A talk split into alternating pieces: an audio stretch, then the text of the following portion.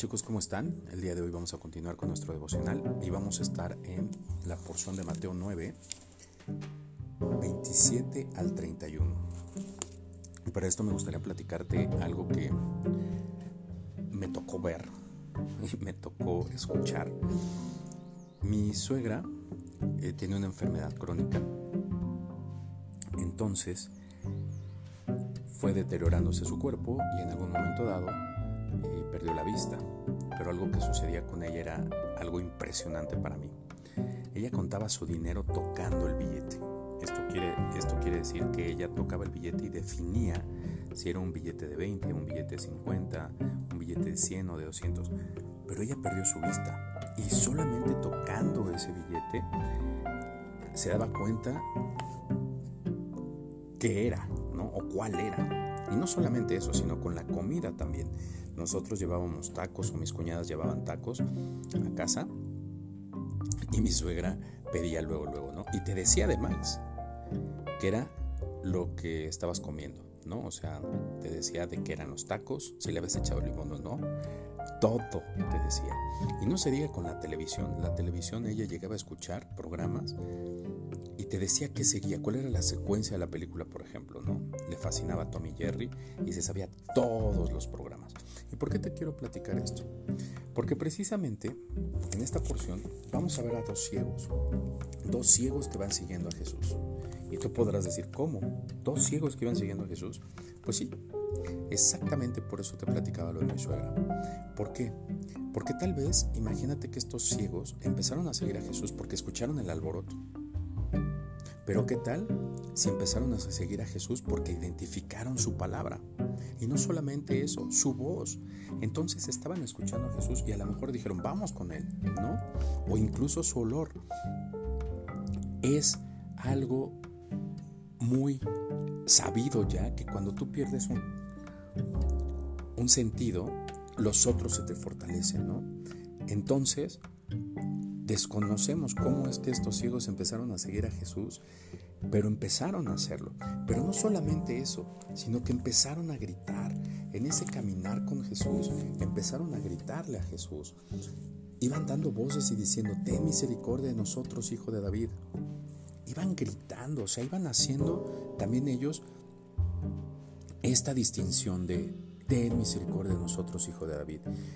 Y ese es el grito o el reconocimiento, el primer reconocimiento que se ve aquí en Mateo de Jesús como el Mesías. Porque hijo de David era un título para el Mesías. Y estos dos hombres que eran ciegos estaban reconociendo a Jesús como hijo de David, como Mesías. Y fíjate lo que estaban pidiendo. Estaban pidiendo misericordia. Ambos estaban pidiendo misericordia. Y llegaron a la casa y fueron con el Señor. Y fíjate qué es lo que sucede. Una vez que ya estaban en la casa, Jesús les dijo, ¿creen que puedo hacer esto? Le estaban preguntando Jesús, o sea, ¿realmente confían en mí?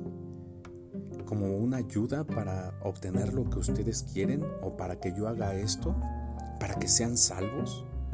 O sea, les está preguntando eso, ¿confían en mí? Y esa es una pregunta que puede ser para ti, para mí también. ¿Tú confías en Dios? ¿Confías en que Jesús pueda hacer algo o que Dios pueda ayudarte a hacer algo en tu salvación, en tu vida espiritual? ¿Confías en eso? Ah, recuerda que los ciegos no pidieron ser sanados, pidieron misericordia y por eso Jesús les pregunta, ¿creen que yo puedo hacer eso? O sea, les está pidiendo que ellos le contesten, o sea, ¿creen que a través de mí pueden obtener misericordia? O sea, ¿pueden tener piedad? ¿Pueden tener esta ayuda? Eso es lo que les está preguntando Jesús. Ellos, ellos estaban pidiendo misericordia. Si tú lees el texto, no estaban pidiendo otra cosa, ellos estaban pidiendo misericordia. Y creo que es la mejor petición que hicieron ambos. Y por eso Jesús les dice, ¿creen ustedes que yo puedo hacer eso? ¿Que yo puedo darles esa ayuda para obtener esa misericordia que quieran, esa fe que ustedes tienen puede ser suficiente. O sea, imagínate. ¿Se me explicó? Ellos no pidieron ser sanados. Y quiero repetirte esto. No pidieron ser sanados, pidieron misericordia. Y la respuesta de ellos fueron, sí, Señor. Imagínate una fe como la de ellos. Imagínate, iban siguiendo a Jesús, iban gritando en las calles, iban diciéndole y reconociéndole como Mesías. Y eso se iba a significar que iban a tener enemigos, que podían ser expulsados de las sinagogas, que iba a traer grandes consecuencias el hecho de haber reconocido a Jesús como Mesías en sus vidas, claro que iba a suceder.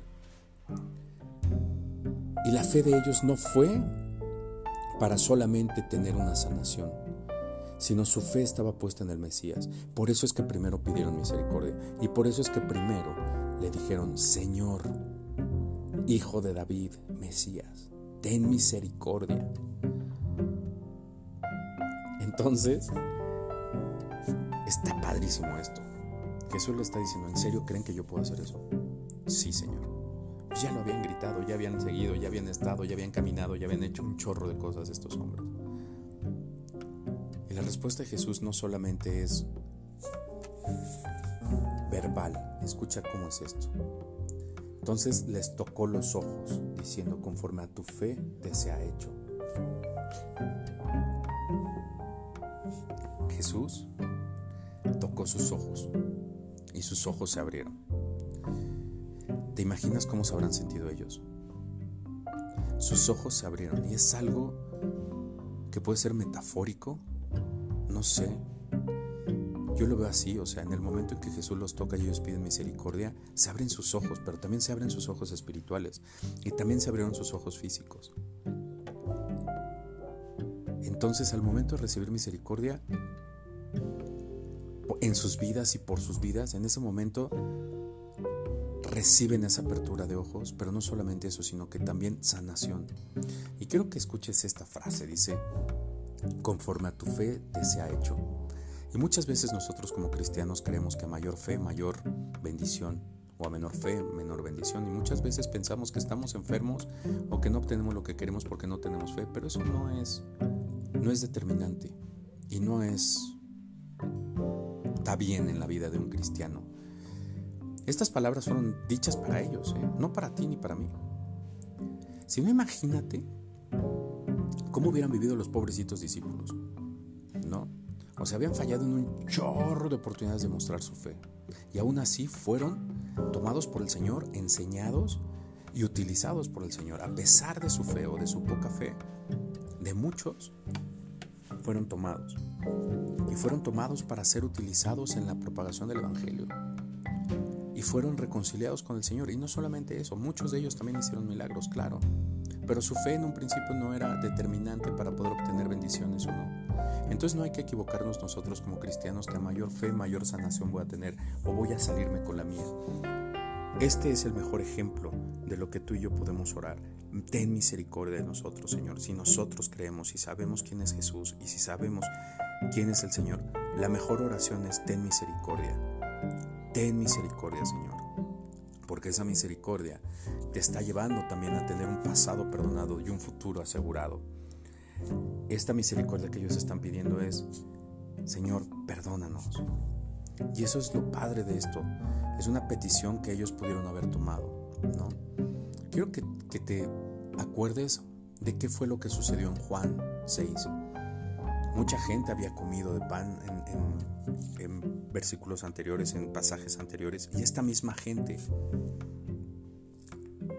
eh, pide al Señor, ¿no? A Dios, que a Jesús, que les muestre cosas cuando les acaba de dar de comer y todo eso. Pero lo que quería la gente realmente no era una relación con el Señor en Juan 6, sino solamente sus beneficios. Y muchas veces nosotros nos acercamos a Jesús solamente esperando beneficios, pero no una relación con Él. Y hay mucha gente, mucha gente, pero mucha gente que solamente seguimos buscando esos beneficios a veces, sin darnos cuenta que lo que Él ofrece es más, es una relación con Él. Y precisamente eso es lo que les está ofreciendo a estos hombres. Imagínate, los esperó hasta llegar a casa. ¿Qué habrá pasado en la casa? Pues han de haber convivido, han de haber hablado, han de haber compartido a lo mejor alimentos, algo, pero estaba en casa, en casa con ellos. Hasta que estuvieron en casa fue cuando Jesús hizo este milagro para ellos, ¿no? Entonces, chicos, la pregunta para ti, para mí sería, ¿qué es más importante para ti? ¿La relación con el Señor o solamente los beneficios del Señor? Lee Juan 6, va y date cuenta qué fue lo que pasó con tanta gente. Mucha gente lo dejó de seguir al momento de darse cuenta que no iba a obtener los beneficios de Jesús. Pero Pedro dijo, ¿a dónde iremos si solamente tú tienes palabras de verdad? ¿Sale? Chicos, pues preguntemos eso también nosotros, pidamos esa reconciliación y esa relación con el Señor, que sea fortalecida día a día. Les ama.